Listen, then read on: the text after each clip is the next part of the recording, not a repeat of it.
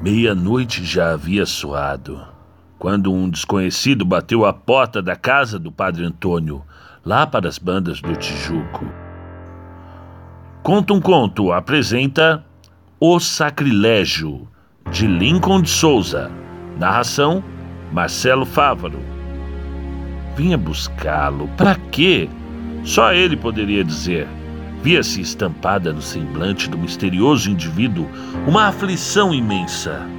Despertaram o prestimoso sacerdote, que não tardou a ir ao encontro de quem o procurava. Desculpe incomodá-lo, senhor reverendo, mas é tão necessária a sua intervenção. Trata-se de salvar uma alma. Não poderia deixar para amanhã. Ora, meu filho, nada tem a desculpar. Eu me sinto verdadeiramente feliz quando posso socorrer os que precisam de mim. É confissão, extremunção, onde é? É na igreja de São Francisco de Assis. O padre ficou perplexo, sem atinar. Fazer o que num templo àquela hora? O outro, compreendendo a estranheza, esclareceu. Imagine que um pobre pecador comungou sem que se houvesse confessado momento antes de morrer. Venho aqui pedir-lhe a grande esmola de retirar a hóstia da boca do cadáver. Mas já deve ter se delido? Não, afianço-lhe que não. Padre Antônio pensou na intervenção divina. Está bem. Vestiu-se e tomou o breviário, colocou o chapéu na cabeça e pôs-se a caminho, acompanhado do desconhecido. O bom religioso não sabia explicar a causa, mas sentia qualquer coisa de anormal, uma certa inquietação do espírito que lhe provocava arrepios de quando em quando. Um quarto de hora depois, defrontaram a igreja. Estava aberta e toda iluminada, como em dia de festa. Entraram. Nenhum vivente. Bem ao centro da nave, sobre a essa, um caixão pobre coberto de chita preta, ordinária, sem dourados. Caminharam para ele.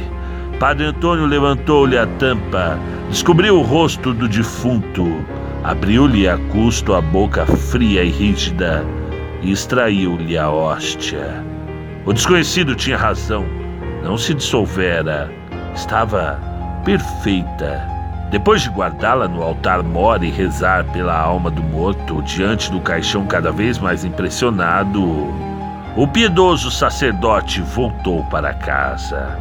Na rua, refletiu que não vira o sacristão nem na entrada e nem na saída da igreja. Parou intrigado e volveu o olhar em direção ao templo. Estava fechado e as luzes todas apagadas. Achou tudo aquilo fantástico, desconcertante e pôs-se a caminho de novo quando ouviu alguém chamá-lo. Era o desconhecido. Esquecera-se de lhe agradecer. Até ali, Padre Antônio não havia reparado nas suas feições, mas agora, depois que ele lhe estendera as mãos frias, horrivelmente frias, num aperto angustioso, notou que aquela fisionomia não lhe era estranha. Ele já vira alguém com aqueles mesmos cabelos empastados, aqueles olhos amortecidos, aquela boca repuxada e sem cor. Mas onde, quando, aquele rosto? Ah, lembrou-se e quase desmaiou, num pavor, num arrepio de morte o homem que o fora chamar, o que estava ali à sua frente, não era outro senão o que jazia momentos antes dentro do caixão, o defunto. E Padre Antônio, antes mesmo de voltar a si de seu grande assombro, viu o estranho indivíduo empalidecer ainda mais, tornar-se de súbito vaporoso e desfazer-se em poucos instantes, como a fumaça ao vento, na solidão da noite.